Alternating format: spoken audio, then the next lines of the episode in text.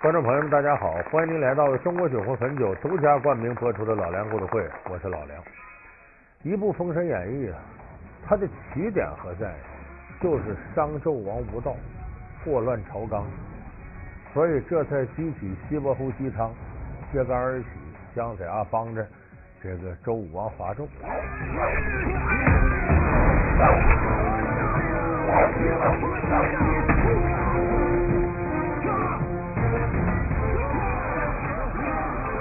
啊，整个《封神演义》它的这个故事演绎就是，就是由于纣王无道，哎，才造成天下大乱。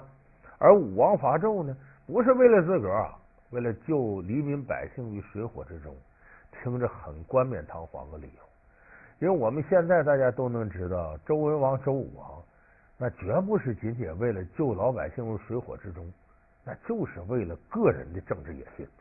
那么反过来，我不知道大家想没想过，这个纣王，几乎我们一提起说历史上作为皇帝非常残暴的，恐怕这商纣王就成了残暴君主的形象代言人。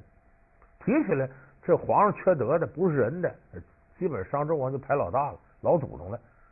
那么纣王到底是不是一个暴君、无道昏君呢？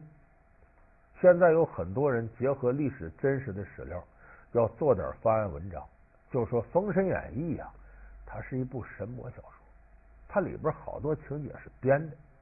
纣王不见得就那么昏庸无道。白菜多折扣网提示您下节精彩内容。《封神演义》中的商纣王宠妲己，日炮烙，杀忠臣，酒池肉林，荒淫无道。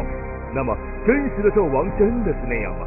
各种史料多方质疑，揭示纣王究竟是个怎样的君王？老梁故事会为您讲述：纣王真的是暴君吗？要说纣王他到底是个什么样的君主呢？咱们首先看这个纣王啊，是商朝的第三十二位君主，末代君王。